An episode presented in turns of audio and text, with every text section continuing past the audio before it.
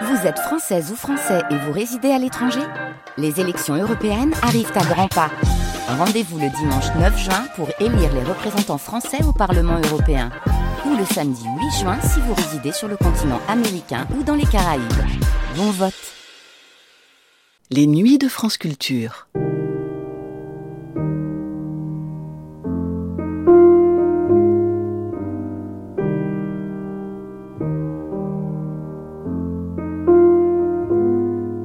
Les nuits de France Culture, une mémoire radiophonique. Cette année-là, c'était l'année internationale de la femme et c'était aussi une année sainte. Margaret Thatcher prenait la tête du Parti conservateur alors que No Woman No Cry de Bob Marley faisait le tour du monde. Au Vietnam, l'armée sudiste était en déroute et Saigon devenait Ho Chi Minh Ville. Au Liban, commençait une guerre qui serait longue et le Négus mourait, pas très naturellement, en Éthiopie. Les Khmers rouges entraient dans Phnom Penh. En Espagne, Franco mourait longuement et en Arabie saoudite, l'assassin du roi Faisal était de la famille. Cette année-là, après des attentats à Orly, on retrouvait Carlos à Vienne, prenant des otages au siège de l'OPEP.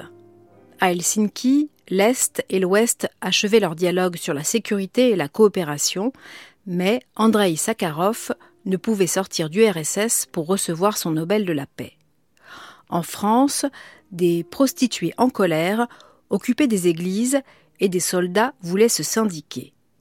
Le président Giscard d'Estaing retouchait la Marseillaise, il ne voulait plus du 8 mai et, avec son épouse, il s'invitait à dîner chez les gens. Cette année-là, on ne savait pas encore qui était Émile Ajar et Michel Foucault publiait Surveiller et punir. Au cinéma, on découvrait en France le deuxième parrain de Coppola et on pouvait voir India Song et Jeanne Dillman. Joséphine Baker, Oum Kalsoum, Pierre Freinet et Michel Simon mouraient. Cette année-là, Pierre Paolo Pasolini était assassiné. C'était l'année 1975, la dernière dont la communauté radiophonique des programmes de langue française déroulait le fil au terme d'une série qui avait regardé le quart de siècle qui venait de s'écouler.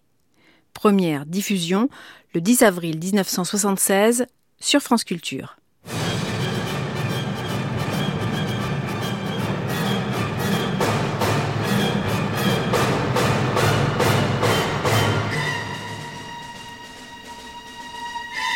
1950-1975, le troisième quart du siècle.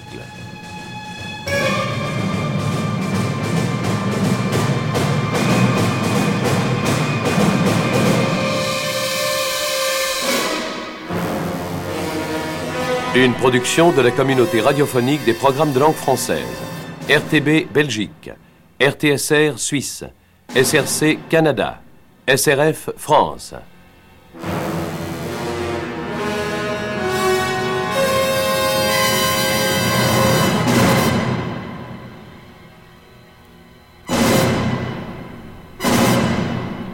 Aujourd'hui, 1975.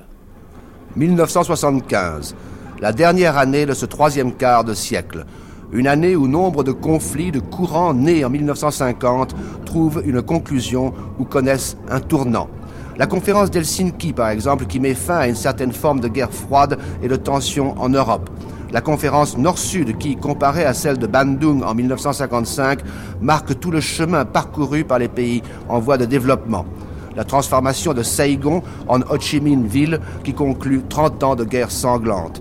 La guerre civile au Liban, où la crise du Proche-Orient éclate par Libanais interposés. 1975, la mort de Franco et une aube nouvelle en Espagne, la levée de la mise en quarantaine de Cuba, les coups d'État successifs en Afrique où 17 États sont entre les mains de conseils militaires, la nouvelle constitution en Chine, 25 ans après la proclamation de la République.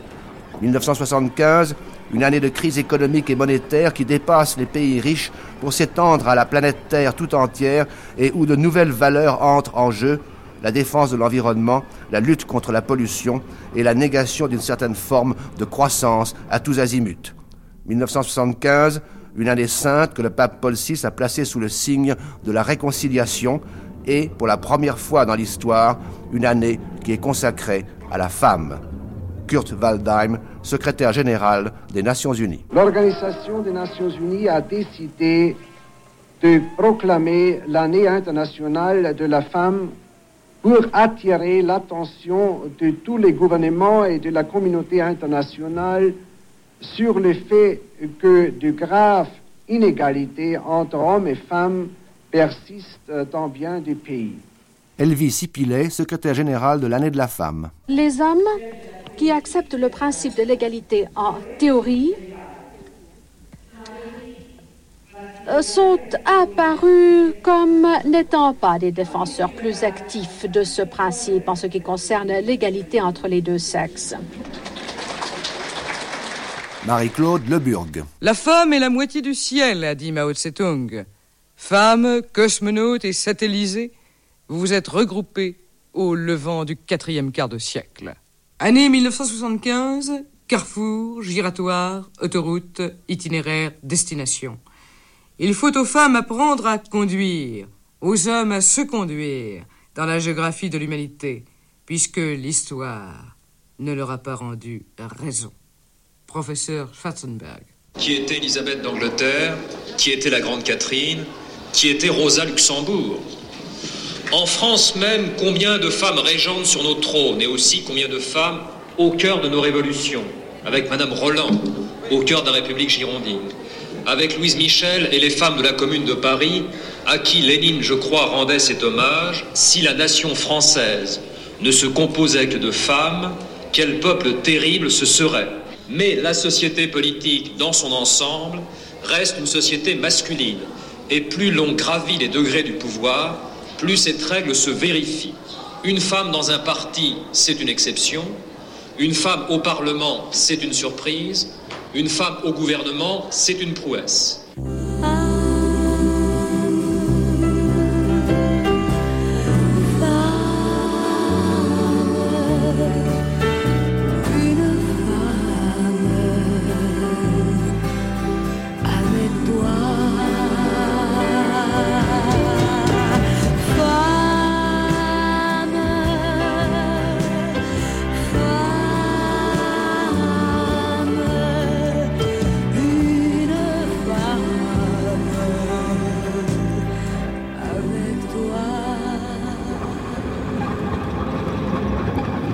7 janvier, France. Dans plusieurs villes de garnison, Draguignan, Verdun, Karlsruhe, manifestations de soldats qui demandent une augmentation de leurs soldes, la gratuité des transports, la suspension des brimades sous toutes leurs formes et la liberté totale d'expression et d'information. Des comités de soldats sont créés au sein de nombreux régiments. En novembre, à Besançon, des appelés du contingent constituent une section syndicale en accord avec la branche locale de la CFDT, la Confédération française du travail. La Cour de sûreté de l'État ouvre aussitôt une enquête pour démoralisation de l'armée. 17 militaires ainsi qu'une vingtaine de civils sont arrêtés et inculpés. Les partis de gauche se déclarent opposés à la création de syndicats dans l'armée et le général Marcel Bijard, secrétaire d'État à la Défense et à la condition militaire, affirme la création d'un syndicat dans l'armée est un acte illégal et impensable. 13 janvier, Washington réunion monétaire des 10, c'est-à-dire les 10 pays les plus industrialisés du monde. Le Fonds monétaire international renonce à se référer à un prix officiel de l'or. En 1975, l'or perd de son charme, ou plutôt de sa valeur. Pour la première fois aux États-Unis, où jusqu'alors le commerce de l'or était interdit, le Trésor américain met sur le marché 2 millions d'onces d'or qui sont vendues à 165 dollars l'once, ce qui implique une baisse notoire par rapport à 1974 où l'or était à environ 200 dollars l'once. En novembre, nouvelle réunion monétaire au sommet avec les chefs d'État de l'Allemagne fédérale, des États-Unis, de la France, de la Grande-Bretagne, de l'Italie et du Japon. Le président Johnson accepte de ne plus laisser flotter librement le dollar au gré de l'offre et de la demande. Lorsque le cours du dollar sera soumis à des fluctuations erratiques, c'est-à-dire sans aucune cause économique valable, les banques centrales américaines et européennes interviendront pour le normaliser. Cette décision est capitale pour le développement du commerce international. En 1975, la chute de la production industrielle qui avait commencé vers le milieu de 1974 s'est accrue d'une façon spectaculaire pendant les six premiers mois de l'année. Il s'agit en fait de la plus forte baisse de production en temps de paix depuis 40 ans. Exemple, la diminution de la production industrielle par rapport aux chiffres de 1974 atteint 20% dans les pays européens et 11% aux États-Unis. Conséquence, le nombre des faillites dans les pays industrialisés augmente de 24% et en Grande-Bretagne de 40%. Enfin, l'inflation, qui avait atteint un taux record de 15% en 1974, a diminué pour atteindre un taux de 9 à 10% dans les pays industrialisés, ce qui constitue un demi-succès pour les gouvernements qui ont réussi à enrayer la hausse des prix. Qu'est-ce que l'inflation? Moi, je dirais euh, émission monétaire euh, dépassant euh, les besoins de la production, ce qui revient d'ailleurs un peu à la définition précédente, car la demande, évidemment, n'existe que si elle a des moyens monétaires pour être satisfaite. Réaction dans la rue. Ça vient du gouvernement. Alors on, on brûle les choux-fleurs et, et, on paie les, les, les paysans pour qu'on fasse brûler les choux-fleurs. Vous croyez que c'est normal ça?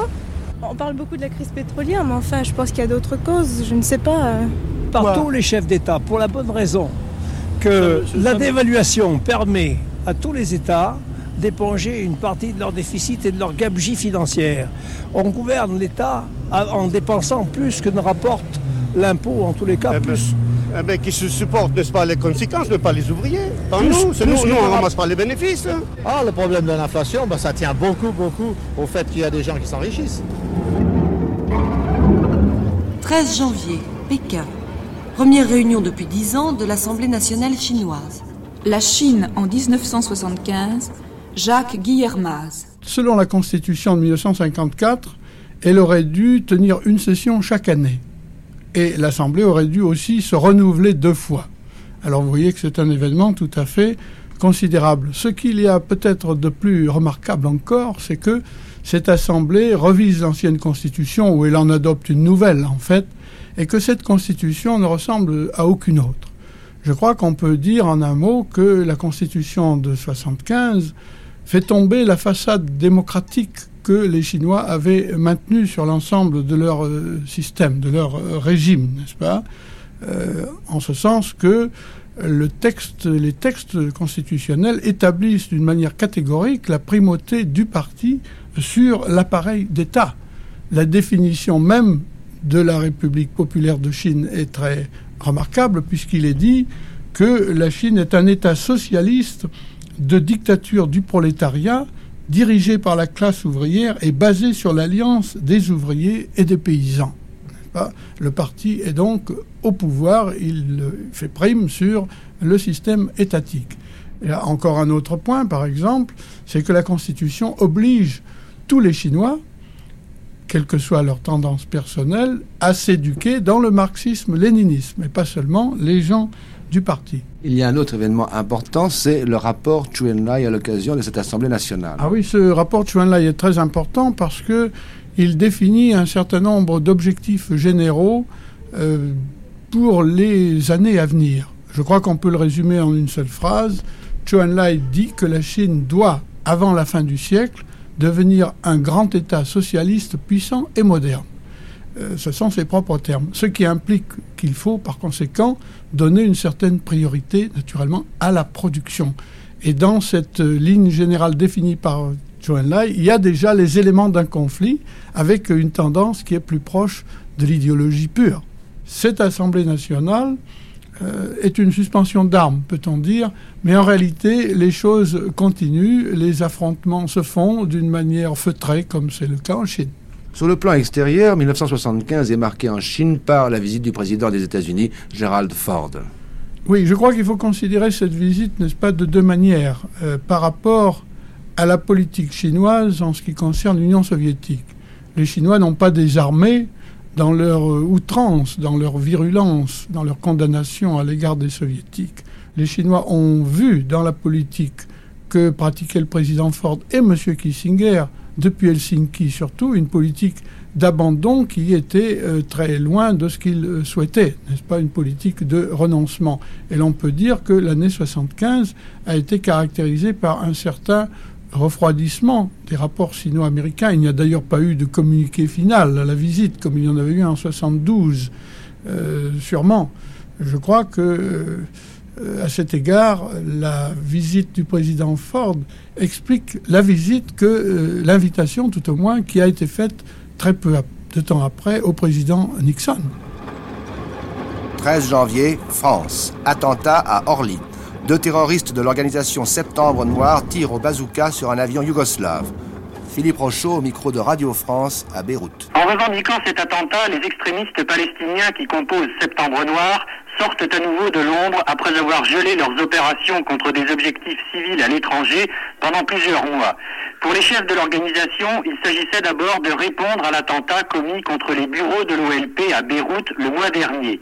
Et pourtant, au siège de l'Organisation de libération de la Palestine, on semble condamner ce soir cet attentat contre un avion de ligne commis sur le territoire d'un pays considéré comme un allié occidental par les Palestiniens. Il montre en tout cas une nouvelle fois les divergences entre les modérés de l'OLP et les organisations extrémistes. Une semaine plus tard, nouvel attentat à Orly contre un Boeing de la compagnie israélienne El Al. Trois Palestiniens s'emparent de dix otages qui sont relâchés après que le commando ait reçu un Boeing d'Air France pour quitter l'aéroport. 20 janvier, Grande-Bretagne. Le gouvernement britannique décide par mesure d'économie d'interrompre le creusement du tunnel sous la Manche. 300 mètres de galerie du côté français et 400 mètres du côté anglais avaient déjà été percés. Coût estimé du tunnel, 20 milliards de francs à partager entre les deux pays. 22 janvier, France. Le président de la République et Madame Giscard d'Estaing sont reçus à dîner dans une famille parisienne. C'est la première d'une série de rencontres dans leur foyer avec des Français des classes moyennes et populaires. 25 janvier, Madagascar. Le chef de l'État, le général Ramanand Soa, dissout le gouvernement. Peu après, il démissionne et Madagascar connaît une longue période d'instabilité politique. Mutinerie dans l'armée, assassinat du nouveau chef de l'État, paralysie de l'économie. Finalement, un comité national de direction militaire prend le pouvoir et le capitaine de frégate Didier Ratsiraka est nommé président de la République. En décembre, il reçoit lors d'un référendum 90% des suffrages et déclare la seule voie de développement rapide pour l'Afrique est la voie du socialisme. 27 janvier, Paris. Visite en France du président égyptien Anwar Sadat. Pierre Andreu. C'est le premier voyage en Occident du président égyptien depuis son accession au pouvoir après la mort de Nasser en 1970, et c'est la première fois qu'un chef d'État égyptien vient en France depuis la visite du roi Fouad en 1921. À l'issue d'un voyage très réussi, le communiqué final souligne que des progrès concrets sont indispensables à bref délai et doivent être conclus de manière à hâter la recherche d'un règlement de paix. Mais ce sont ces progrès concrets qui se font attendre. Et malgré les multiples navettes de l'infatigable Henry Kissinger, rien ne s'est passé dans le Sinaï depuis l'accord de désengagement israélo-égyptien du 18 janvier 1974. La paix serait-elle définitivement enlisée dans les sables du désert? Et tout d'un coup, sans crier gare, le président Sadat lance la grande nouvelle, le canal de Suez fermé à la circulation internationale depuis la guerre de 1967 sera réouvert le 5 juin. Et tenant son pari, à peine deux mois plus tard, une flottille imposante conduite par le président Sadat, un uniforme blanc de grand amiral, descend, acclamé par une foule en délire, le canal de Port Saïd à Ismaïlia. Le navire amiral de la sixième flotte américaine en Méditerranée, le Little Rock, à la place d'honneur, suit à quelque distance. Décidément, l'Égypte a choisi son camp. Cette politique devait porter assez rapidement ses fruits. Après quelques nouvelles navettes de M. Kissinger et une pression un peu plus vive des Américains sur Israël, un nouvel accord de dégagement des forces dans le Sinaï est signé le 1er septembre, en l'absence de l'URSS, d'abord à Jérusalem, puis à Alexandrie. C'est un accord du même type que celui qui a été conclu vingt mois plus tôt au kilomètre 101.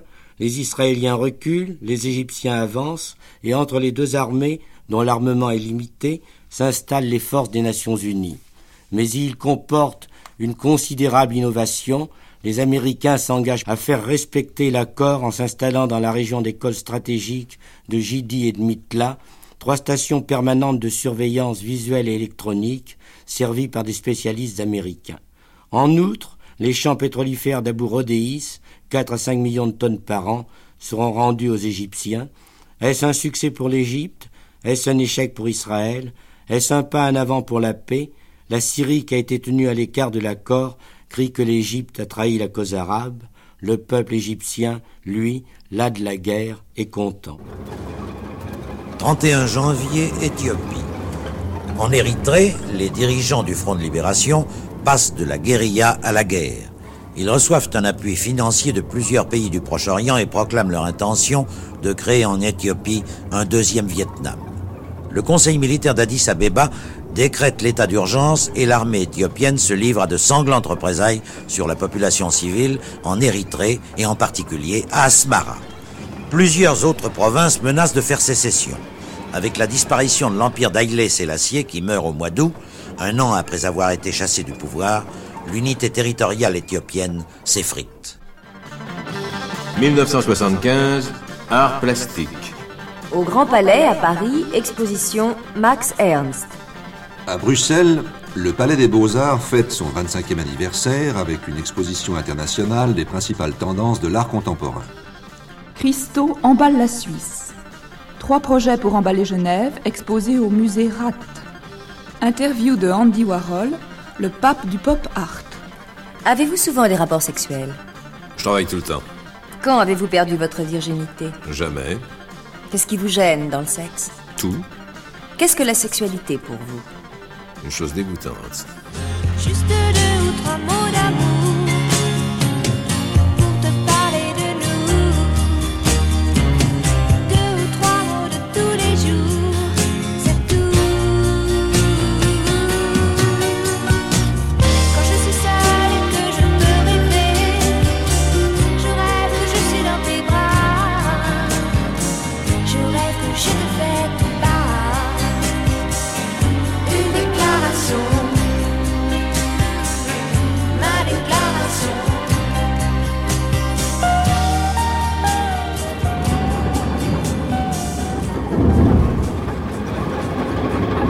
11 février, Grande-Bretagne. À la suite de sa défaite aux élections de 1974, Edward Heath, l'ancien Premier ministre conservateur, est désavoué par son parti et pour la première fois, une femme est élue chef des Tories, Madame Margaret Thatcher. 27 février, Berlin. Peter Lorenz, président de la démocratie chrétienne berlinoise et candidat au poste de bourgmestre, est enlevé par des membres de la fraction Armée Rouge, plus connue sous le nom de Bande Abadère. Il est relâché une semaine plus tard après que cinq extrémistes aient été libérés de prison. 28 février, Togo. Les neuf pays de la communauté économique européenne et 46 nations d'Afrique, des Caraïbes et du Pacifique signent à Lomé un accord qui assure pendant cinq ans une aide financière de 4 milliards de dollars aux pays en voie de développement et qui surtout garantit à ces pays, en dépit des fluctuations des marchés, des revenus stables pour leurs produits d'exportation qui sont souvent leurs seules ressources. Le café par exemple, ou le cacao, le coton, les oléagineux et le caoutchouc. C'est le premier accord qui relie le problème du prix des matières premières à celui du développement économique et qui unit producteurs et consommateurs, pays pauvres et pays riches.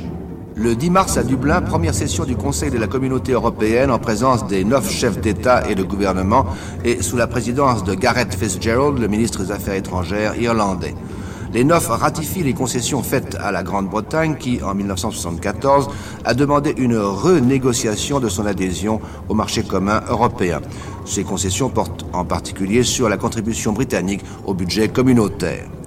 Le 5 juin, les Anglais participent pour la première fois de leur histoire à un référendum. À la question La Grande-Bretagne doit-elle rester dans la communauté? 67,2% des électeurs répondent oui.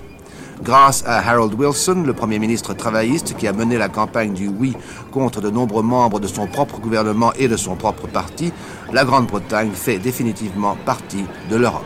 6 mars, Alger. Signature d'un accord entre l'Iran et l'Irak, selon lequel le Shah de Perse s'engage à ne plus aider les Kurdes. C'est la fin de la lutte que les Kurdes mènent depuis 1961 pour obtenir l'autonomie du Kurdistan. De nombreux villages kurdes sont rasés et 10 000 d'entre eux, dont leur chef, le général Barzani, se réfugient en Iran. Vers la fin de l'année, des populations kurdes du nord sont déportées vers le sud arabe de l'Irak. 11 mars, Portugal. Tentative de coup d'État des militaires favorables au général de Spinola qui avait pris le pouvoir le 25 avril 1974 mais qui avait été contraint de démissionner en octobre de cette même année. Portugal 1975, Le Portugal 75 est essentiellement marqué, l'événement dominant, c'est la chute du gonçalvisme, c'est-à-dire la chute euh, de la tendance la plus dure du Conseil de la Révolution, la plus à gauche. Ça, c'est vraiment l'événement qui va marquer, qui se situe entre le 11 mars, tentative de coup d'État euh, pour ramener Spinola au pouvoir, 25 novembre 75, la chute de Vasco Gonçalves et l'arrivée des modérés, le triomphe des modérés au Portugal. Et pendant toute cette année, ça va être cette lutte entre les deux tendances pour arriver à imposer chacun son point de vue. Tout au long euh, de cette période, Mario Suarez et ses amis, donc le Parti socialiste, vont faire pression, vont mettre leur poste ministériel et leur appartenance, l'appartenance du Parti socialiste, il ne faut pas l'oublier, qui a fait 38% euh, des, des, suffrages euh, le 25 avril, qui va mettre sa participation et son appui euh, dans la balance pour plus de démocratie et pour que une certaine liberté, une certaine forme de liberté soit respectée. En 1975, un point important est l'unicité syndicale. Ça, c'est la grande question qui va vraiment diviser le pays et qui va euh, affirmer les tendances de part et d'autre et permettre à chacun de se classer. À l'instigation du Parti communiste et du Conseil de la Révolution, des membres les plus durs, euh, les autorités veulent un syndicat unique, réuni euh, sous le nom d'une intersyndicale. Euh, Mario Suarez s'y oppose, et les autres partis d'ailleurs, au fur et à mesure que l'on va vers la droite, s'opposent euh, violemment à euh, cette unicité syndicale, disant c'est tout le contraire de l'esprit de la révolution et de la démocratie. Seulement, il se trouve que très rapidement, euh, des syndicats parallèles vont se créer et qui vont être tolérés par les autorités, ce qui montre bien que cet intersyndicale n'existe pas en tant que tel, euh, en tant qu'unité, unicité syndicale, et cette progression va être parallèle avec justement la, euh, la, la, la, le renversement total de tendance dont on verra l'aboutissement le 25 novembre 75. Troisième point important, l'Angola. L'Angola, c'est une autre question, un autre déchirement. Euh, au mois de janvier, les accords d'Alvor sont signés, euh, déterminant la date de l'indépendance de l'Angola, fixée au 11 novembre 75. Et puis, et puis euh, il se trouve que cette indépendance de l'Angola ne se fait pas dans de bonnes conditions. Contrairement au Mozambique, où les autorités portugaises n'avaient qu'un seul interlocuteur, en Angola, il y en a trois.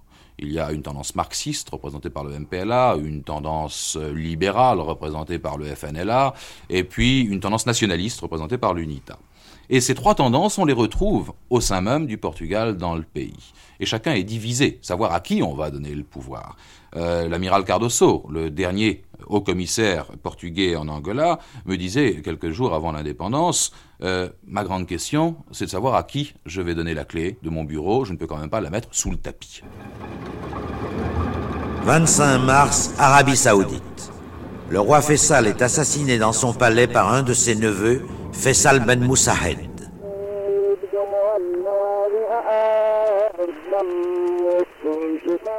Alain Manvi. Un jour, il a expliqué l'Arabie n'a pas besoin d'un parlement car elle est formée d'une seule grande famille qui tout entière prend part au gouvernement. Il vivait lui-même dans une forme d'austérité. Peut-être était-ce dû à sa religion, c'est-à-dire au wahhabisme, qui est pour l'islam ce que le jansénisme est aux chrétiens, qui correspondait chez ce roi à ce que Jacques Lacarrière appelle les hommes ivres de Dieu. Il y a à la Mecque, en Arabie saoudite. Il suffit, disait le roi, de ficher sa canne dans le sable pour qu'il en sorte du pétrole. Mais avant et après Fessal, l'Arabie demeure le pays où, dans chaque ville, il y a des panneaux qui indiquent la Mecque, la Mecque la vénérée. Le lendemain de l'assassinat, l'émir Khaled, un frère du souverain, est proclamé roi, et l'émir Fad, prince héritier. En mai, le roi Khaled déclare au Washington Post que l'Arabie saoudite est disposée à admettre l'existence d'Israël dans ses frontières de 1967. C'est la première fois qu'un souverain d'Arabie saoudite se prononce en faveur d'une éventuelle reconnaissance de l'État israélien. 1975, les morts de l'année. Kalsoum.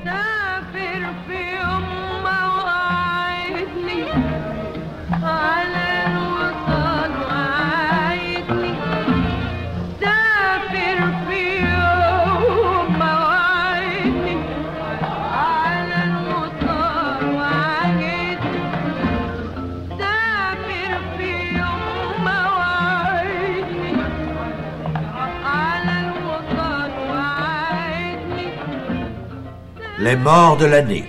Aristote Onassis. Chiang Kai-shek. Jacques Duclos. Pendant ma captivité, j'avais été gagné euh, à l'idéologie, aux idées euh, exprimées par Lénine. Alors, quand je suis revenu en France, évidemment, tout cela s'est manifesté chez moi. Et alors, je suis devenu un militant. Voilà, j'ai donné mon adhésion au comité de la Troisième Internationale. Dès que le Parti communiste a été constitué, j'en suis devenu membre. Les morts de l'année. Michel Simon. C'est parce que je t'aime que tu m'aimes quand même. Moi, tu m'aimes pour mon amour, donc tu m'aimeras toujours. Les morts de l'année. Joséphine Becker. J'ai deux amours, mon pays est Paris,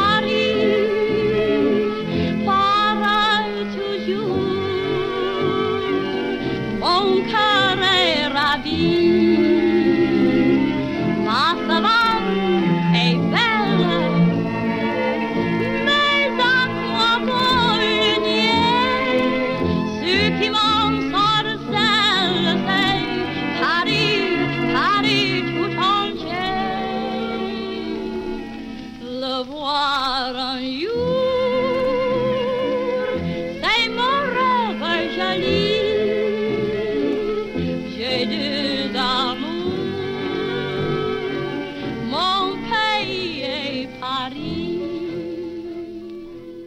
Les morts de l'année. Imon de Valera.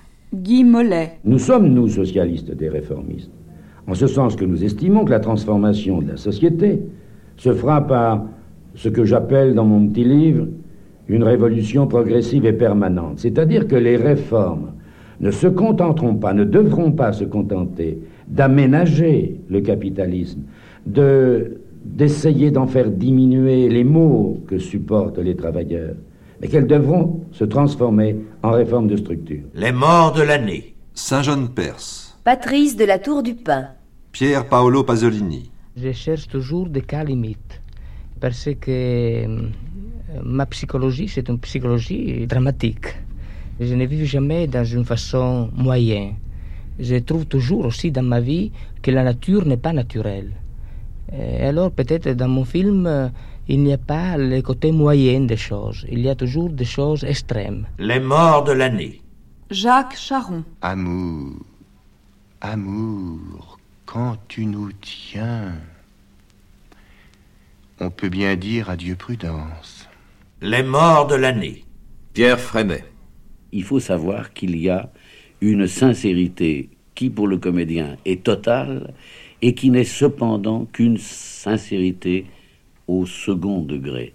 Un comédien, c'est un animal organisé d'une certaine façon spéciale qui n'est pas euh, normale chez les autres individus. Les morts de l'année. La 140 C344 et la 140 C314, les deux dernières locomotives à vapeur qui circulent sur le réseau ferroviaire français. La première finira ses jours au musée de la vapeur à Mulhouse. La seconde doit servir de monument sur une place de Reims.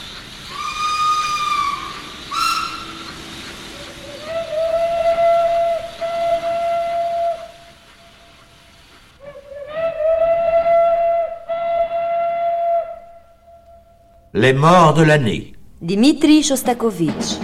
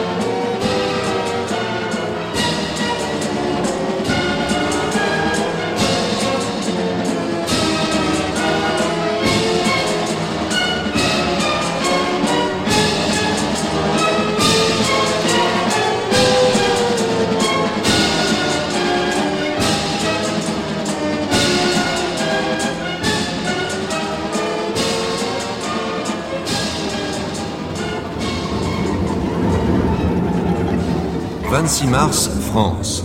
Violente manifestation de viticulteurs qui bloquent dans les ports de Sète et de Port-Vendre des pinardiers, c'est-à-dire des cargos qui transportent du vin italien. Depuis un certain temps, des négociants français achètent massivement et à bas prix du vin italien à raison de quelques 500 000 hectolitres par mois et ces importations créent une situation de crise dans le midi de la France. Le 28 mars, Christian Bonnet, le ministre de l'Agriculture, brise les règles de la communauté européenne et interdit l'entrée en France des vins italiens. Un mois plus tard, le Conseil agricole des Neufs, réuni à Bruxelles, décide la réouverture des frontières françaises aux vins italiens, mais permet la distillation des surplus afin de désengorger le marché communautaire des vins de table. Au mois de mai, 300 000 hectolitres de vins italiens sont à nouveau importés. L'agitation recommence chez les viticulteurs. 27 mars, Cambodge. Les Khmers rouges encerclent Phnom Penh, qui est condamné à une lente asphyxie. Les Américains ravitaillent la ville grâce à un double pont aérien à partir de la Thaïlande et de Saïgon. Mais bientôt les bombardements rendent ce ravitaillement difficile et le riz commence à manquer. Les États-Unis, la Grande-Bretagne, l'Australie évacuent leurs ressortissants et ferment leurs ambassades. Le 1er avril, le chef de l'État, le général Lon Nol, quitte le Cambodge et se réfugie en Indonésie. Le 17 avril, les Khmers rouges font leur entrée à Phnom Penh et ordonnent immédiatement l'évacuation totale de la capitale. Des milliers, des centaines de milliers d'hommes, de femmes et d'enfants partent en exode. À partir de cette date, toutes les communications entre le Cambodge et le reste du monde sont coupées. Le nouveau régime de Khieu Samphan, le vice-premier ministre du Grinc, le gouvernement royal d'union nationale du prince Sihanouk, a décidé de mener sa révolution nationale dans l'isolement. 29 mars, Vietnam. Après les hauts plateaux, après Quang Tri et Hue, Da Nang tombe entre les mains des troupes du Front National de Libération. Roger Pic à Da Nang. Je suis dans la cour du Grand Collège d'enseignement secondaire de Da Nang. Ce collège ressemble maintenant un peu à un champ de bataille. On est en train de tout nettoyer, de tout ranger, car l'école va reprendre demain. La moitié des élèves ne se sont pas encore fait recenser. Dans la grande panique qu'a connue Danang, beaucoup sont partis avec les familles, notamment avec les soldats de l'armée de Saïgon. Le professeur Trondil Lam, 32 ans, découvre la révolution. Les révolutionnaires sont venus, ils ont pratiqué la réconciliation, la compréhension avec tout le peuple. Ils ont aidé, n'est-ce pas, ils nous ont aidés beaucoup, n'est-ce pas, moralement et physiquement, matériellement. Il n'y a pas eu de règlement de compte. Euh, Jusque maintenant, pas de règlement de compte. Et maintenant, est-ce que vous avez peur? Je n'ai pas peur maintenant. Je n'ai pas peur maintenant. Nous commençons à comprendre euh, la révolution par euh, les conférences de rééducation et nous, nous espérons que ce ne sera pas si terrible que ça. Les forces sud-vietnamiennes sont en déroute. Des milliers de réfugiés assiègent les aérodromes et les ports. Au début d'avril, un Galaxy américain qui transporte des orphelins vietnamiens s'écrase près de Saïgon. 172 enfants sont tués. Quelques jours plus tard, la bataille de Saïgon commence. Le 21 avril, le président Thieu démissionne et se réfugie à Formose. Le 29 avril, le général Duong Van Minh lance un appel au cessez-le-feu. L'artillerie du Front National de Libération bombarde la ville. Les Américains évacuent par hélicoptère leurs derniers ressortissants. Le 30 avril, le général Min annonce la reddition inconditionnelle de ses troupes et le gouvernement révolutionnaire entre au palais présidentiel. Jean Lacouture. On a dit à cette époque, et certains reportages et certains films ont voulu nous, nous démontrer euh, que le peuple de Ségon avait euh, subi cette euh, entrée des forces révolutionnaires, qu'il en avait presque souffert et qu'il s'agissait d'une ville étranglée. Les images que j'ai vues, les gens qui en revenaient, ne, me font pas adopter ce point de vue.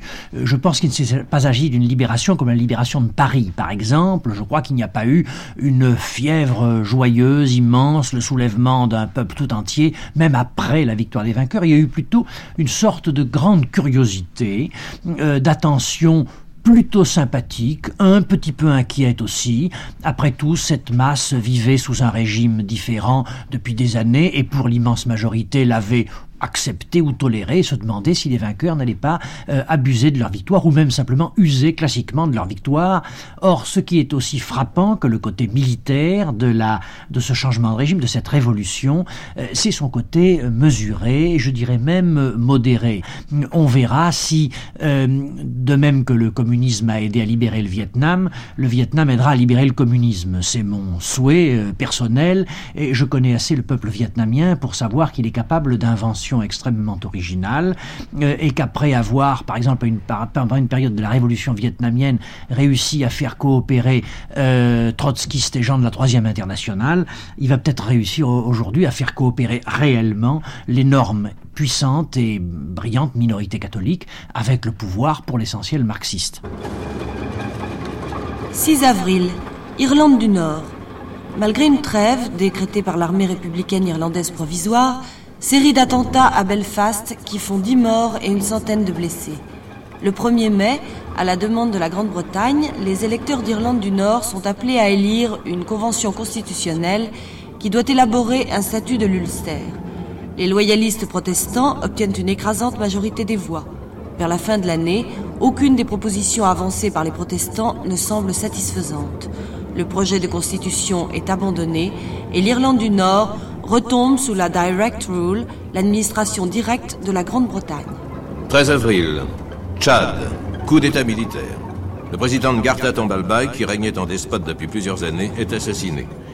Dans le désert du Tibesti, les rebelles Toubou d'Issène Abré ont enlevé, en mars 1974, deux ressortissants français. Françoise Claustre, une archéologue de 39 ans, et un coopérant technique, Marc Combe.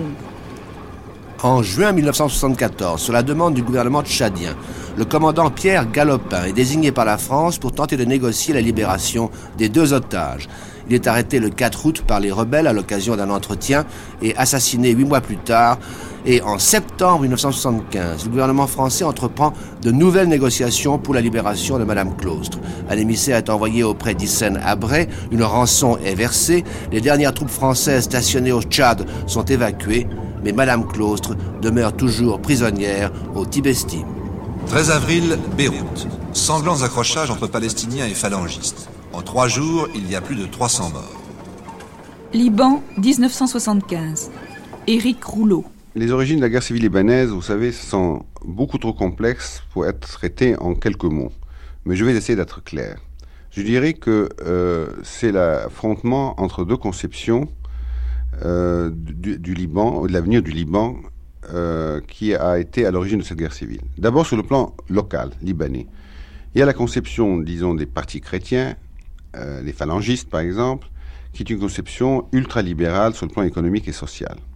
Puis il y a la conception euh, musulmane, euh, je dis ça pour simplifier, parce qu'il n'y a pas seulement que les musulmans, il y a les partis de gauche qui se sont joints aux musulmans, qui, euh, cette conception est une conception, disons, moins libérale ou dirigiste de l'économie. Sur le plan régional, vous savez que le Liban était, était un champ clos de toutes les rivalités arabes dans la région. Tous les pays arabes se battaient entre eux à travers le Liban, par Libanais interposés. Et il y avait bien sûr deux conceptions qui s'affrontaient au Liban, arabes cette fois-ci, non pas libanaises, euh, le socialisme d'un côté, les, régimes euh, euh, conservateurs ou réactionnaires si vous préférez, et qui s'affrontaient au Liban et qui bien sûr ont contribué à, à, exciter les passions dans la région. Troisième plan sur lequel il y avait un affrontement, un affrontement c'est le plan international. Il y avait également deux conceptions qui se trouvaient au Liban. L'une d'elles était favorable à l'alliance, disons, avec le, camp, socialiste, favorable au mouvement palestinien, euh, favorable au tiers-monde d'une manière générale, et puis l'autre conception, euh, l'autre tendance, celle, de nouveau les phalangistes, enfin les, partis chrétiens de droite, tournée vers l'Occident, vers les États-Unis en particulier, et ces deux tendances se battant entre elles pour essayer d'affirmer leur prépondérance. Jusqu'en, jusqu'en disons, fin 74, les Libanais, je parle surtout des Libanais chrétiens de droite, espéraient qu'il y aurait un règlement euh, qui euh, conduirait les Palestiniens à accepter un État en Cisjordanie à Gaza, et donc qu'ils pourraient se débarrasser des 3 ou 400 000 Palestiniens qui se trouvaient au Liban. Mais fin 74, début 75, il était devenu clair que M. Kissinger pensait à l'Égypte, pensait à la Syrie pour un règlement, mais ne pensait nullement aux Palestiniens. Et jusqu'aujourd'hui, la, la, preuve est faite que les Américains n'ont ne, pas trouvé le moyen pour rapprocher les Palestiniens des Israéliens. Donc il y a une, sorte de désespoir qui s'est emparé des partis chrétiens de droite. Ils ont commencé par lancer le slogan le Liban libanais, donc des slogans purement nationalistes, euh, dehors les Palestiniens, euh, dehors les, auteurs de la subversion au Liban. Euh, et, et ils espéraient pas ce billet-là briser l'alliance de leurs adversaires. Et ils l'ont fait, ces partis de droite, à un moment où ils savaient qu'il n'était plus question d'un règlement au Proche-Orient qui leur, qui leur permettrait de se débarrasser des Palestiniens. 1975, création musicale. Yoshi Izataira, Hiérophonie 5.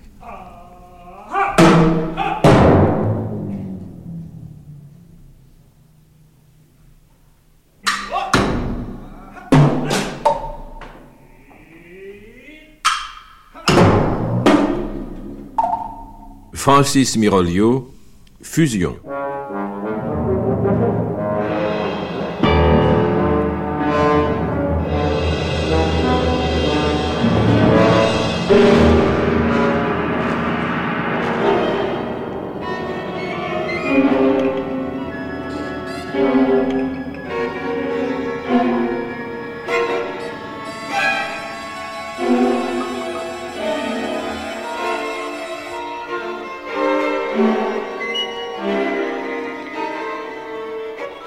Maurice Oana, Office des oracles.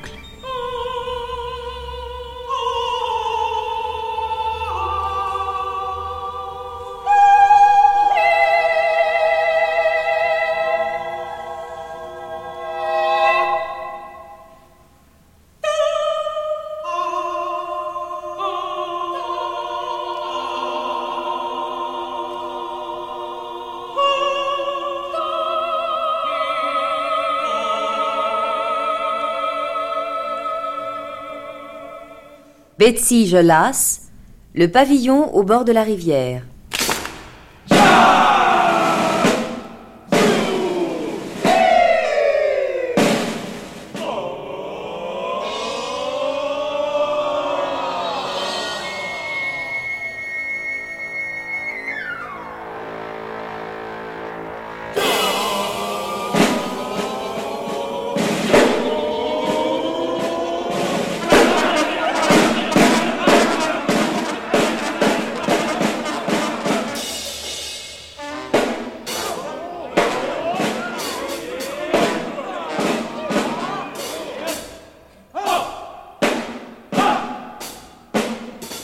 États-Unis.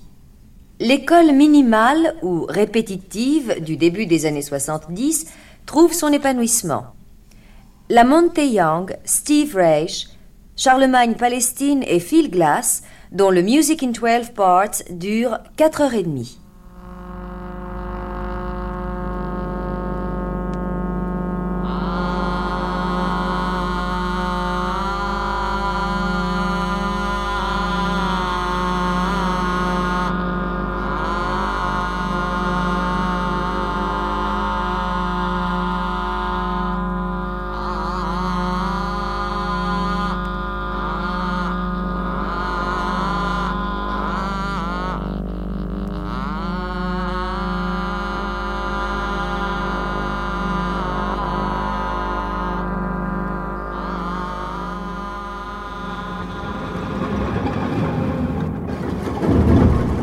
8 mai, France. Le président Valéry Giscard d'Estaing annonce que la 30e commémoration de la victoire de 1945 sur l'Allemagne hitlérienne sera la dernière et que dorénavant, le 8 mai sera consacré à l'Europe.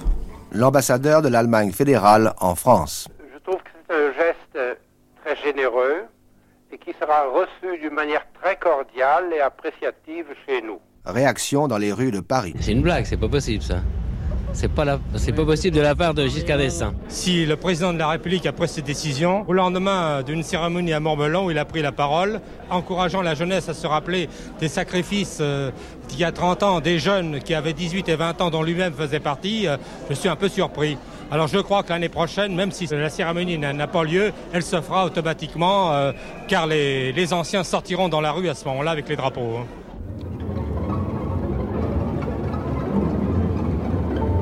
2 juin, France.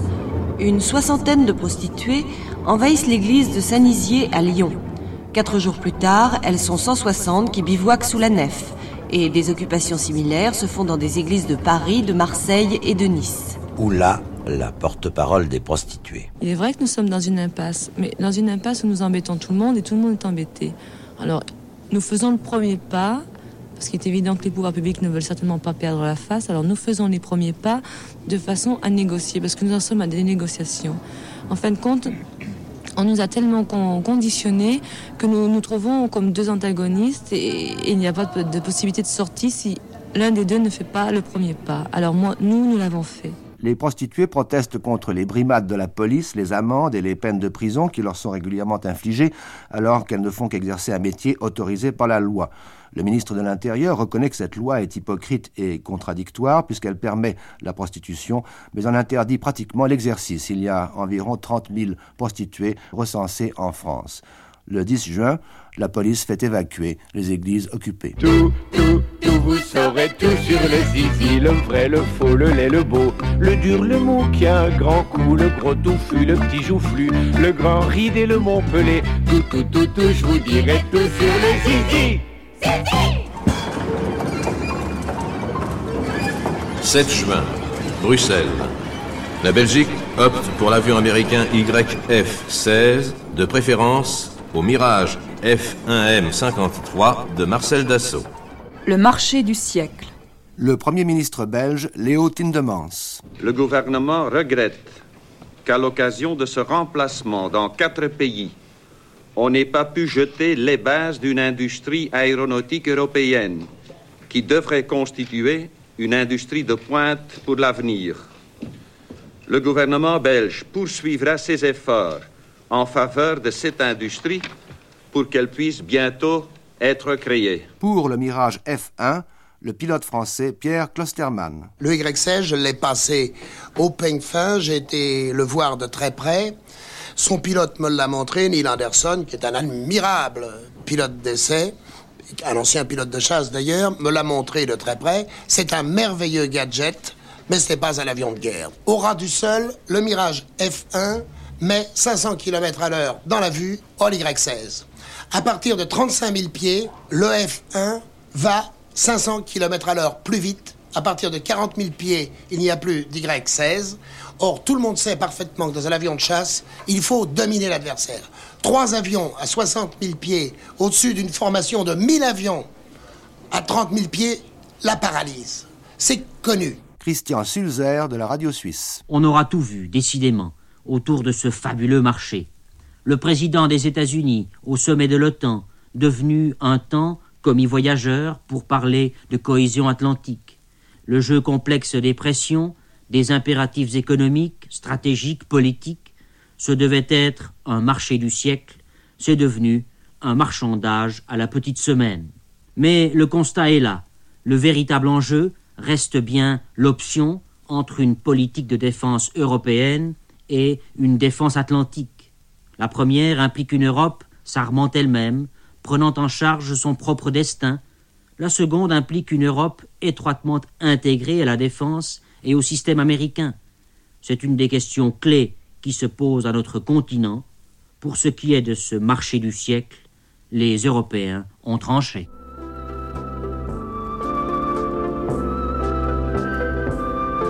Pour l'hiver, la mode est au coton matelassé, uni ou imprimé, en veste ou en manteau mi-long que l'on porte avec des bonnets à large revers et de longues écharpes assorties. Sous les manteaux, c'est le jeu des superpositions. Chemisier plus pull, plus veste. Mais pull et vestes doivent avoir des emmanchures basses et être larges au bas des manches.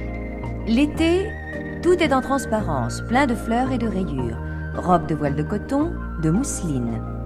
Réapparition des bustiers et des grands décolletés, les soutiens-gorge continuent à être superflus. Beaucoup de petits colliers ras du cou et des tours de cou en coton imprimé. Des espadrilles à semelles compensées et dont les rubans sont noués autour des chevilles. Vogue de la danse du ventre aux États-Unis. Un demi-million d'Américaines apprennent à onduler savamment ou lascivement du nombril dans de multiples écoles de danse du Proche-Orient. 100 dollars environ pour un costume avec soutien-gorge à sequins et paillettes et voile vaporeux sur les hanches bordé de franges bordorées. Un régal pour les maris et un succès assuré à l'heure du cocktail. Carnaval de Rio, 9800 blessés, 276 morts.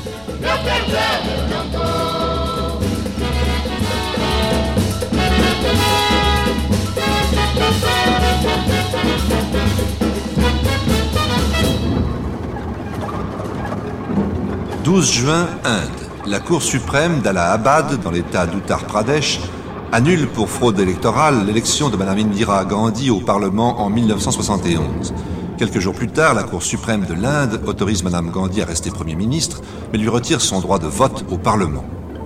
Le 26 juin, Mme Gandhi décrète l'état d'urgence et fait arrêter tous les dirigeants de l'opposition, à l'exception des communistes pro-soviétiques. La presse est soumise à la censure. En 1975, la récolte en Inde a augmenté de 16% par rapport à celle de 1974. Les produits alimentaires sont encore rationnés, mais n'ont pas augmenté de prix. La lutte contre le marché noir est menée de façon draconienne. L'inflation est stoppée. D'importants gisements pétroliers ont été découverts au large de Bombay et selon des experts, l'Inde pourrait, à partir de 1990, subvenir à ses propres besoins en pétrole.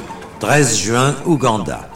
Le général Idi Amin Dada condamne à mort un écrivain anglais, Dennis Hill, et adresse un ultimatum à la Grande-Bretagne, la venue en Ouganda du ministre des Affaires étrangères James Callaghan contre la grâce du condamné. Après un mois de menaces et de chantage, Dennis Hill est libéré. En juillet, le général Idi Amin Dada est nommé président pour 1975 de l'Organisation de l'Unité africaine. Pour célébrer cette nomination, il oblige quatre hommes d'affaires britanniques à le porter en triomphe dans les rues de Kampala, juché sur un palanquin. 15 juin, Italie. Élections régionales, provinciales et municipales. 31 millions d'électeurs. Pour la première fois, les jeunes de 18 à 21 ans votent. Très net succès du Parti communiste qui obtient 33,4% des voix. Nicolas Franzoni. En cette année, qui vraisemblablement restera dans l'histoire pour l'assassinat de M. Pier Paolo Pasolini, le poète, l'écrivain, le cinéaste, l'homosexuel avoué, en cette année 1975, les partis de gauche avancent de presque le 7% dans les élections administratives du 15 juin par rapport aux élections politiques de 1972, anticipées comme on se rappellera. Les journaux parlent d'une Italie qui s'éteinte de rouge. Pour M. Fanfani, le secrétaire de la démocratie chrétienne, c'est le moment dans lequel il doit enfin, disent beaucoup d'Italiens, rendre compte de sa politique. Il sera désavoué et devra quitter sa place de leader de la DC. Pour les communistes, cela signifie une possibilité d'accès au gouvernement, ce qui est une lourde tâche dans un pays où les grèves se multiplient, où le cours de change de la lire sur les marchés internationaux ne cesse de baisser. Récession à tous les niveaux, instabilité diffuse. Vers la fin de ce 1975, début 1976, une autre crise du gouvernement. Ce sera celui de M. Aldo Moro qui devra abdiquer. Ce sera aussi l'année des enlèvements. Un nom restera dans les annales, celui de Cristina Mazzotti, dont le cadavre sera retrouvé dans une carrière. À la rentrée d'octobre, plusieurs familles essayeront le tout pour le tout pour placer leurs enfants dans les écoles suisses pour éviter de les devoir faire accompagner par des gardes du corps. L'enlèvement de personnes n'est pas un phénomène typiquement italien. Il y a de vagues ou démagogiques promesses d'intervention. Le politicien laisse courir les choses. La police est trop indécise. Nous laissons ce 1975 avec la presse qui dénonce, avec un sentiment, c'est celui de l'italien moyen, d'une certaine lassitude. Le chemin de l'évolution est long. Pasolini n'avait cessé de dénoncer la violence qui monte, cette violence de laquelle il a été victime pour finir. 7 juillet, Argentine. Grève générale des syndicats qui jusqu'alors soutenaient le régime péroniste. Après de violents heurts entre les ouvriers et la police, le gouvernement démissionne et la présidente Isabelita Perón accepte les revendications ouvrières et en particulier une forte hausse des salaires. Une semaine plus tard, son secrétaire particulier, Lopez Rega, l'homme fort du régime, est limogé comme le demandaient les syndicats et quitte l'Argentine. Depuis la mort du général Perron, en juillet 1974, les attentats se multiplient. Environ 1500 personnalités politiques, de droite comme de gauche, ont été assassinées. Le RP, l'armée révolutionnaire du peuple, les Montoneros, les jeunes péronistes de gauche, poursuivent leur guérilla et en décembre, ils attaquent un arsenal à Montechingolo dans la banlieue de Buenos Aires. À peu près au même moment, des officiers de l'armée de l'air se mutinent et demandent la démission d'Isabelita Perón et la nomination à la tête de l'État du commandant en chef de l'armée de terre, le général Jorge Rafael Videla. Mais l'armée ne semble pas encore prête à prendre le pouvoir. Il faudra attendre 1976 pour que le coup d'État se fasse. 17 juillet, espace. Après des mois d'entraînement à la Cité des Étoiles près de Moscou et au centre des vols habités de la NASA à Houston, des cosmonautes soviétiques à bord d'un Soyuz et des astronautes américains à bord d'une capsule Apollo se rencontrent dans l'espace et arriment leurs vaisseaux spatiaux. 1975, sciences et techniques. 140 parmi les meilleurs généticiens du monde se réunissent à Asilomar en Californie et décident de reprendre les expériences qu'ils avaient interrompues en 1974 par mesure de sécurité. Des règles très strictes devront être appliquées dans les manipulations futures, laboratoires à pression négative, c'est-à-dire dont l'air ne peut s'échapper à l'extérieur, et pour les expériences à haut risque, usage de locaux spéciaux tels que le blocos de Fort Detrick aux États-Unis, qui servait auparavant aux recherches sur la guerre bactériologique. Des astrophysiciens découvrent de nouvelles molécules dans l'espace interstellaire, en particulier des molécules organiques. Au CERN, le Centre européen de recherche nucléaire, le tunnel qui abritera à 40 mètres sous terre le grand accélérateur de particules est terminé. Il passe sous la frontière franco-suisse et de nombreux électroaimants du SPS le synchrotron à protons souterrains, sont déjà mis en place. Pour ou contre les centrales nucléaires? L'annonce faite par le gouvernement français d'accélérer la mise en chantier de plusieurs centrales électronucléaires suscite de vives réactions. 400 physiciens atomistes appellent la population à refuser l'implantation des centrales et des débats ont lieu sur la rentabilité de l'énergie nucléaire, sur les dangers de pollution de l'eau et de l'atmosphère, sur les risques d'accidents, sur le transport des déchets radioactifs et sur la protection des centrales contre les phénomènes sismiques. Hôpital de la Pitié à Paris.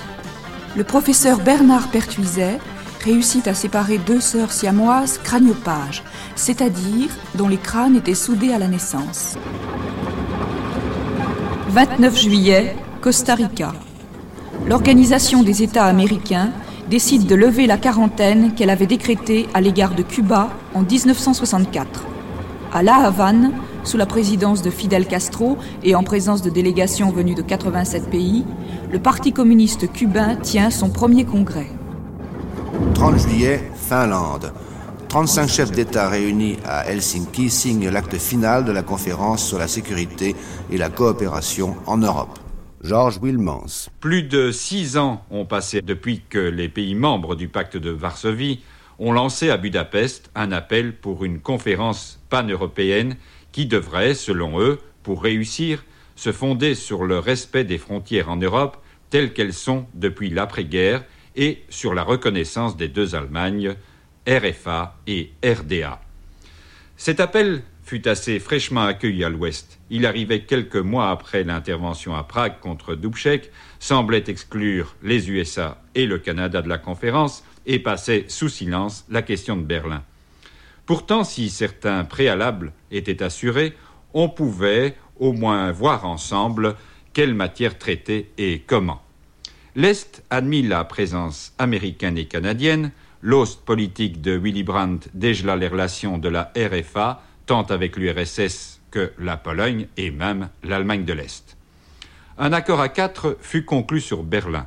Moscou accepta aussi deux exigences occidentales. On parlerait à la conférence des problèmes de libre circulation des personnes et de l'information, et tandis que la conférence de sécurité traiterait ses propres thèmes, la question de la réduction des forces en Europe du Centre, MBFR, ferait l'objet d'une conférence spécifique.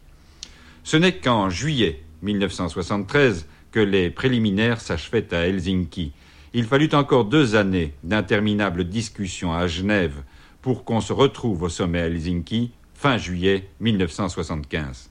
L'Est avait obtenu satisfaction sur des points essentiels. Le maintien des frontières issues de la guerre, mais admettait le droit à un changement éventuel de frontières si cela se faisait par des voies pacifiques. Ce serait le cas si les neufs de l'Europe décidaient un jour de former un seul pays. Le point où surgirent le plus de contestations avec l'Est est celui de la libre circulation. Il y eut des accords, mais sur des textes qui restent souvent ambigus. La finale d'Helsinki et la conférence elle-même sont un moment de la détente Est-Ouest. Tout cela est devenu possible dans la mesure où USA et URSS s'entendraient en matière d'armement stratégique tactique. En attendant la conférence MBFR à Vienne, la France n'y participe pas, et cette conférence continue à piétiner. En marge d'Helsinki et sous le signe de la détente, les dirigeants de la Pologne et de la République fédérale allemande règlent quelques séquelles humaines de la Seconde Guerre mondiale. 125 000 personnes de nationalité polonaise, mais en fait allemande, sont autorisées à émigrer en Allemagne fédérale. L'opposition allemande critique cet accord et parle de rachat pour ce qui devrait être un simple droit de l'homme à retrouver sa patrie et à vivre dans sa communauté. 23 août, Laos. Le Pathet Lao contrôle l'ensemble du pays et un comité révolutionnaire est créé à Vientiane. En décembre, le gouvernement provisoire d'union nationale du prince Souvanafuma est dissous. Le roi Savang Vatana abdique. La monarchie est abolie et le Laos devient une république dont le chef du Pathet Lao, le prince Souphanouvong, est président. 27 septembre, Espagne. Malgré des demandes de clémence venues du monde entier, cinq condamnés à mort, trois membres du FRAP, le Front révolutionnaire antifasciste et patriotique, et deux membres de l'ETA, Pays Basque et Liberté, sont exécutés. De nombreux gouvernements rappellent de Madrid leur ambassadeur. Des manifestations très violentes ont lieu dans les principales capitales d'Europe. En Suisse, l'ambassade d'Espagne est saccagée. Aux Pays-Bas, le Premier ministre prend la tête du défilé de protestation. Au Pays basque espagnol, une grève est suivie pendant trois jours. 1er octobre, Philippines. Le champion du monde poids lourd Mohamed Ali, alias Cassius Clay, bat Joe Frazier à Manille par chaos technique au 14e round.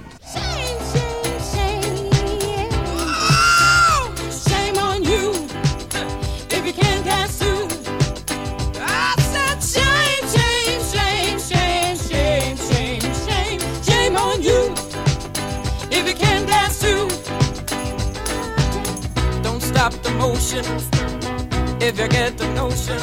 You can't stop the groove cause you just won't move. Got my sunroof down. Put it down. Got my diamond in the back. Put on the shake it, ring woman if you know right.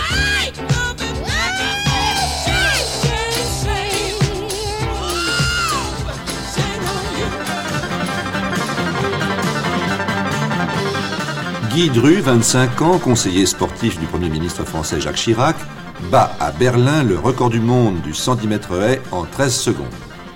Pour la première fois depuis 8 ans, un Français, Bernard Thévenet, maillot jaune du Tour de France. Sandro Munari, sur l'Ancia, emporte le 43e rallye de Monte-Carlo. Tennis.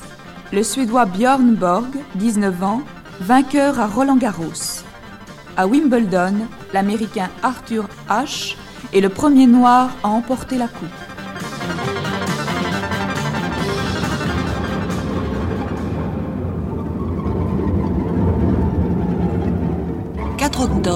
France.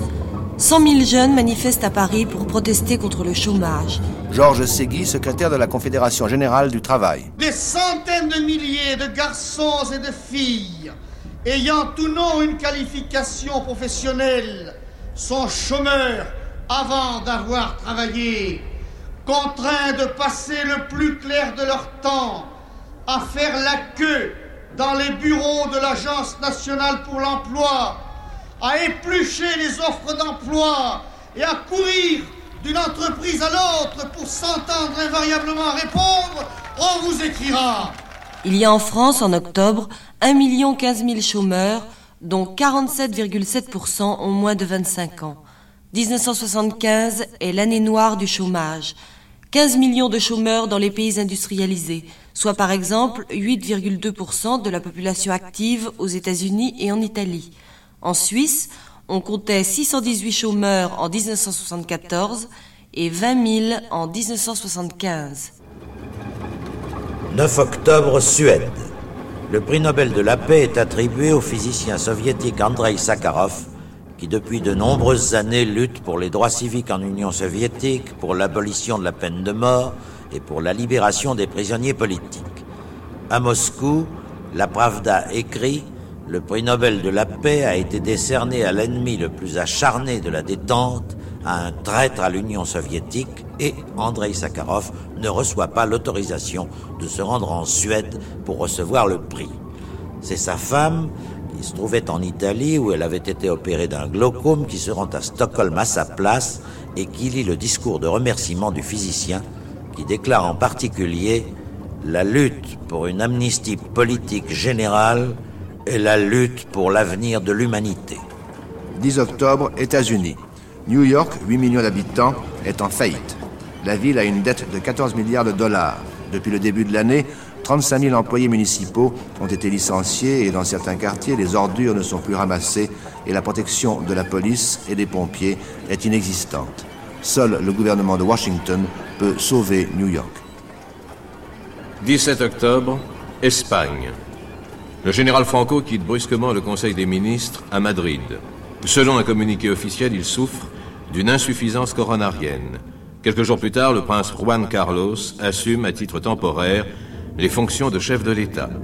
Pendant quatre semaines, le général Franco lutte contre la mort.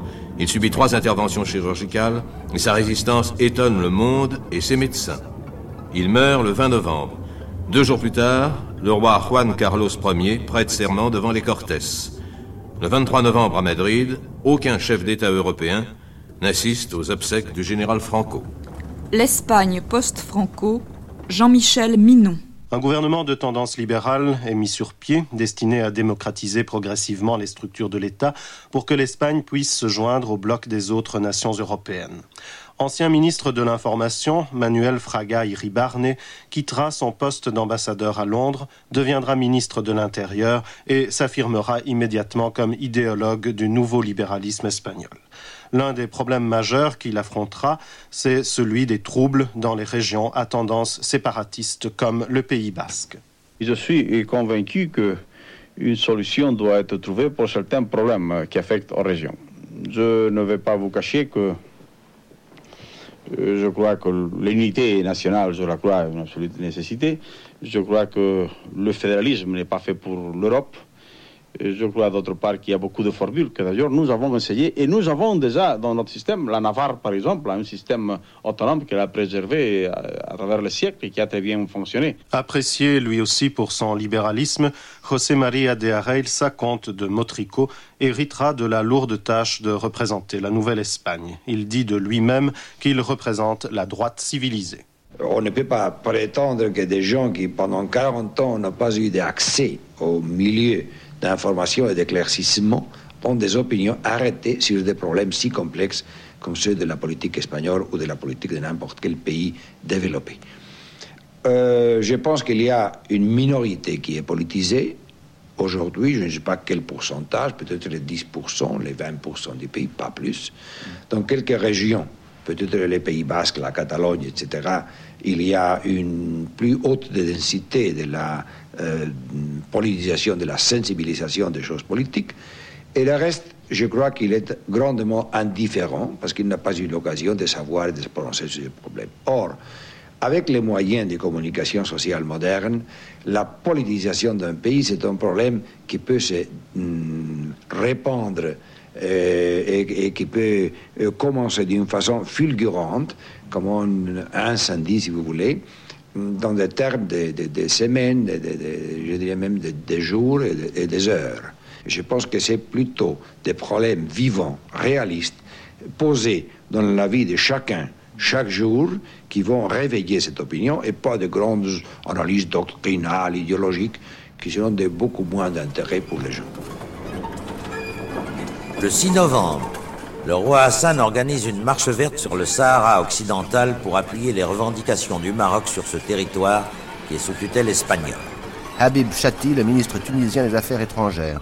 En ce qui concerne le Maroc, sa position est que ce territoire lui revient et qu'il va effectuer une marche pacifique pour y pénétrer.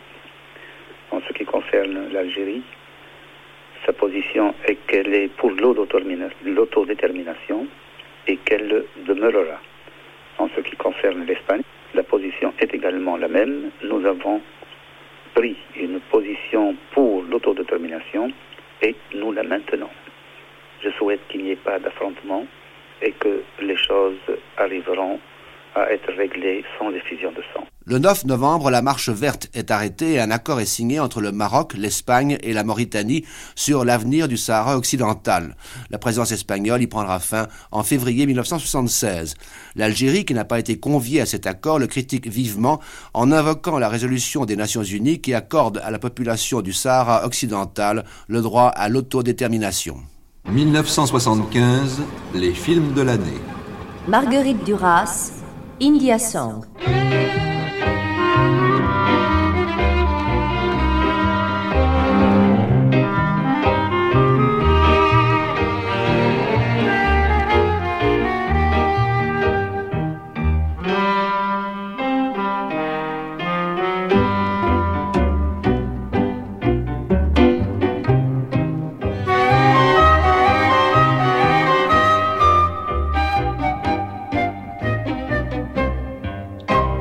Mark Robson, Tremblement de terre.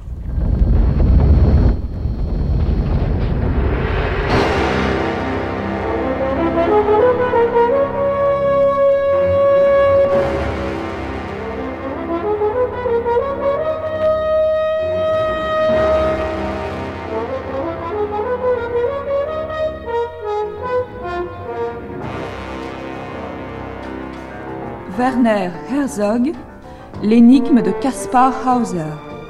Théo Angelopoulos, Le voyage des comédiens. John Guillermin, La tour infernale.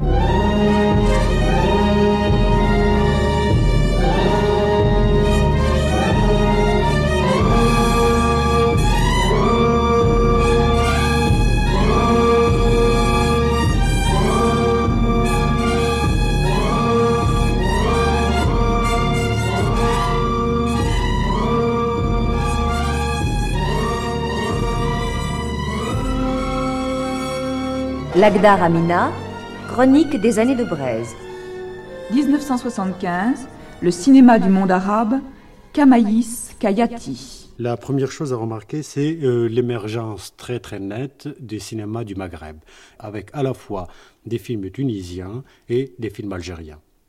Avec les films algériens, il y a le, quelque chose qui s'est passé pour la première fois dans l'histoire de, des festivals euh, occidentaux. C'est la première fois qu'il y a eu un prix de Cannes. Le Grand Prix a été donné à un film arabe, premièrement, et un film algérien. Et c'est Chronique des années de Braise qui a eu ce prix-là. La seconde chose, le second facteur, c'est le cinéma tunisien, parce qu'on avait vu avec euh, le film Sejnen de Abdeltif Ben Ammar qui, qui jette un regard sur une période très précise du mouvement national qui est celle de 52 et le réalisateur a essayé de démontrer la force du peuple tunisien. C'est un très très beau film en dehors de toute, euh, de toute velléité d'évaluation politique, etc. et toute visée politique. C'est un film qui a, qui, a vraiment qui a vraiment de la force. Ceci dit, il y a le Maroc aussi avec d'autres films, le film de, de Bembarka dont on avait vu Les Mille et Une Mains et qui dernièrement a fait La guerre du pétrole n'aura pas lieu et c'est un film aussi dont il faut tenir compte. Et c'est le Maghreb émerge au niveau du monde arabe parce qu'auparavant, quand on disait cinéma arabe, c'était nécessairement le cinéma égyptien. Alors il y a ce facteur très important qu'il faut mettre sur scène. Au niveau du Moyen-Orient, il y avait eu à la fois et le Liban et la Syrie qui sont entrés en jeu. Le Liban avec le film de Barhan euh, sur le mouvement de résistance palestinienne sur euh, Kafar Qasm, un village qui en 1956 a été euh, mitraillé, dont les habitants ont été mitraillés par les forces israéliennes. Et euh, en, en, Syrie, il y a eu un très très beau documentaire de euh, Omar Amir Allah, qui est la vie quotidienne dans un village syrien. Je crois que le cinéma arabe et le cinéma essentiel du tiers-monde, du tiers-monde général, est un cinéma maintenant qui, qui est mûr. Et les États commencent à comprendre quelle est l'importance du cinéma, au moins dans les deux sens, que ce soit pour, pour pouvoir euh, galvaniser leur propre public et le tenir en main, ou en même temps pour pouvoir le libérer. Costa Gavras, section spéciale.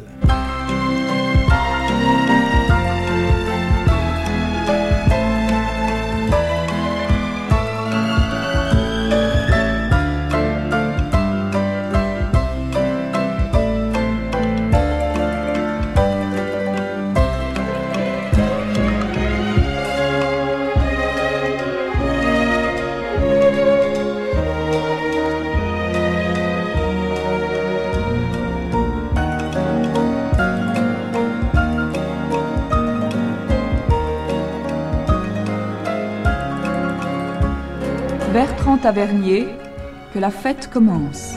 Chantal Ackermann, Jeanne Dillman, 23 Quai du Commerce, 1080 Bruxelles. Lucchino Visconti, violence et passion. Stéphane Spielberg, Les Dents de la Mer.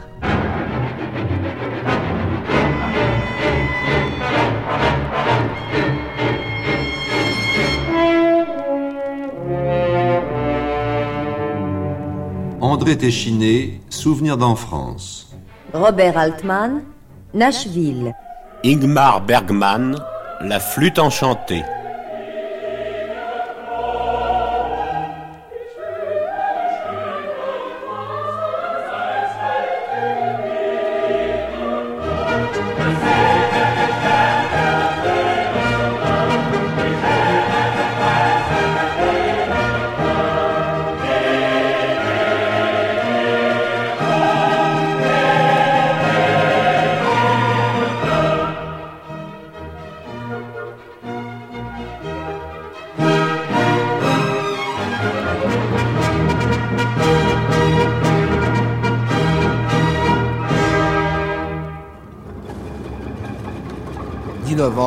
New York. Vote par l'Assemblée générale des Nations unies d'une résolution qui assimile le sionisme à une forme de racisme et de discrimination raciale. La résolution est adoptée par 72 voix contre 35 et 32 abstentions. Parmi les pays communistes, seuls les Roumains se sont abstenus. La Grèce s'est abstenue également afin de ne pas compromettre ses bonnes relations avec le Proche-Orient, le Japon aussi qui est un gros importateur de pétrole. Les neuf pays du marché commun européen, les États-Unis, la Finlande, la Côte d'Ivoire, la République centrafricaine, le Malawi, ont voté contre. À Jérusalem, l'avenue de l'ONU est rebaptisée avenue du sionisme. Et Mme Golda Meir propose que tous les juifs dans le monde portent un insigne avec ces mots Je suis sioniste. 2 décembre, Pays-Bas. Un commando sud-moluquois s'empare d'un train à Belém. Quatre morts. 1975, les pièces de l'année. Colin Turnbull, Les X, mise en scène par Peter Brook. Ariane Nouchkine, L'âge d'or. Zouk, l'album de Zouk. Arabal sur le fil. Pip Simmons, Andy Music. Festival d'automne à Paris, 330 spectacles, avec en particulier Il Campiello de Goldeny, mise en scène par Giorgio Strehler, et Les Troyennes d'Euripide par la Mama Repertory Company de New York. Robert Patrick, Kennedy's Children. Eugène Ionesco, L'homme aux valises. Luca Ronconi, Utopia, d'après Aristophane. René de Obaldia, Monsieur Klebs et Rosalie.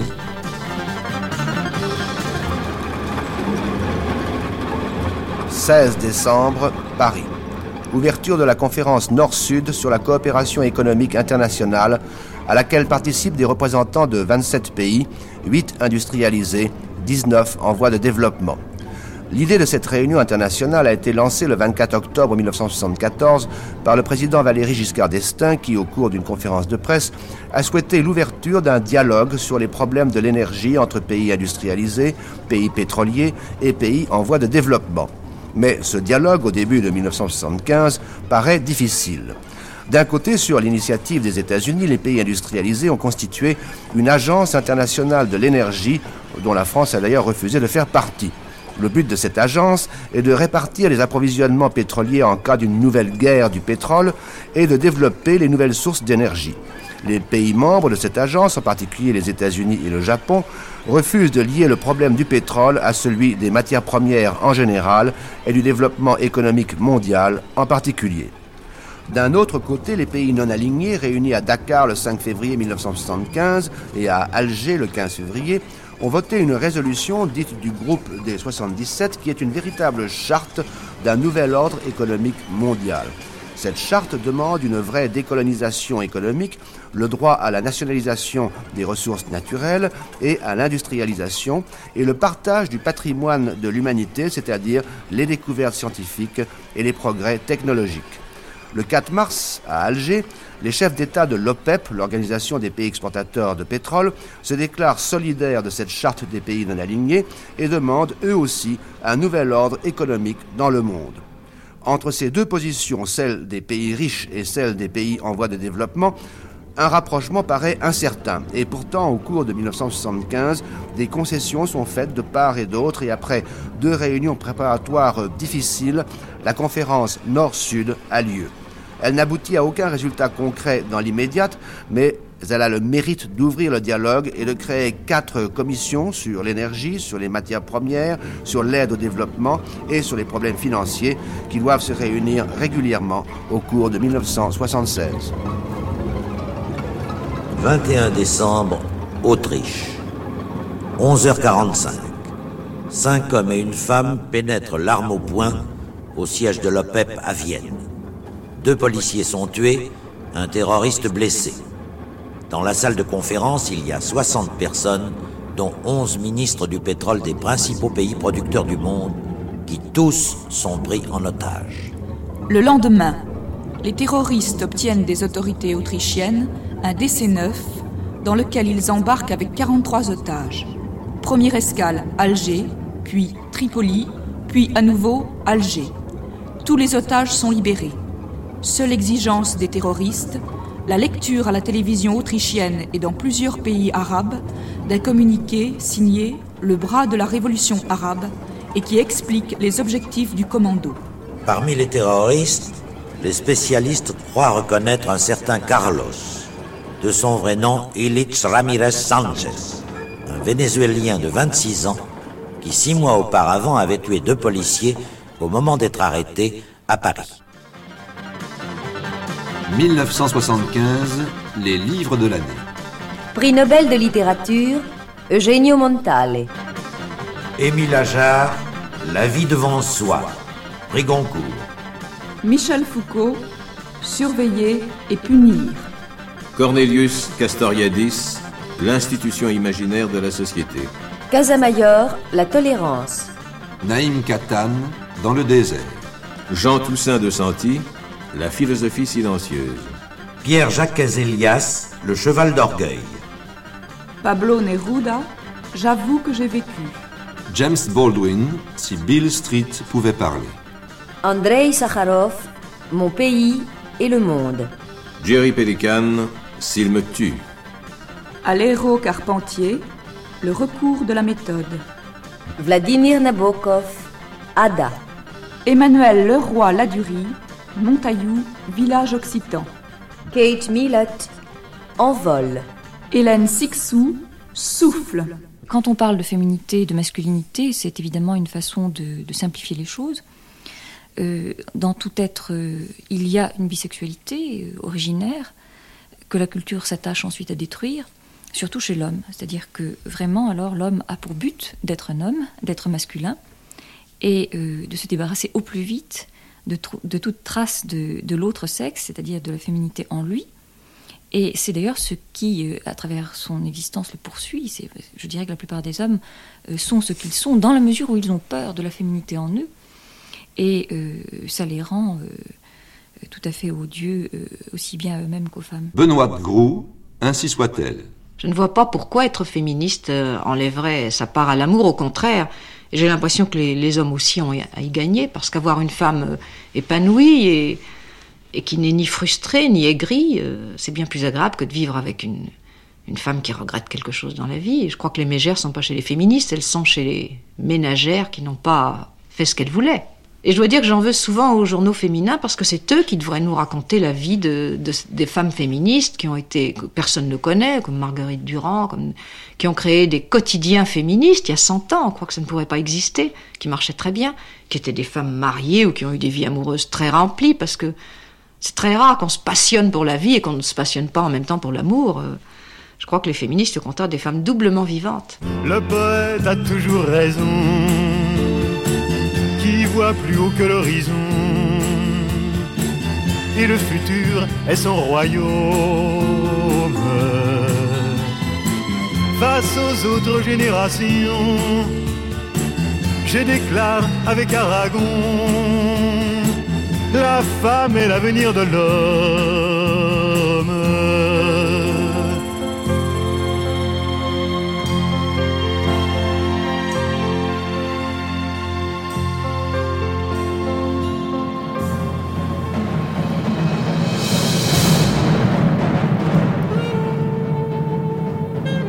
C'était 1950-1975, le troisième quart du siècle.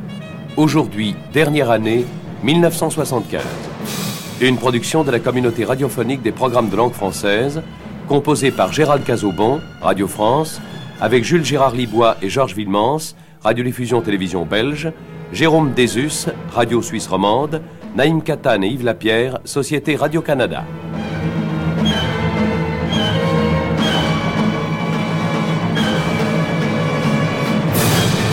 Technique, Marcel Grenier, Josette Étier. Documentation, Françoise Campeau. Assistante, Jacqueline Archambault. Réalisation, Jean-Jacques Vierne.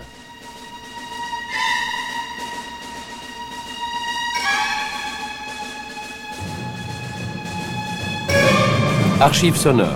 Institut national de l'audiovisuel, BBC, Communauté radiophonique des programmes de langue française.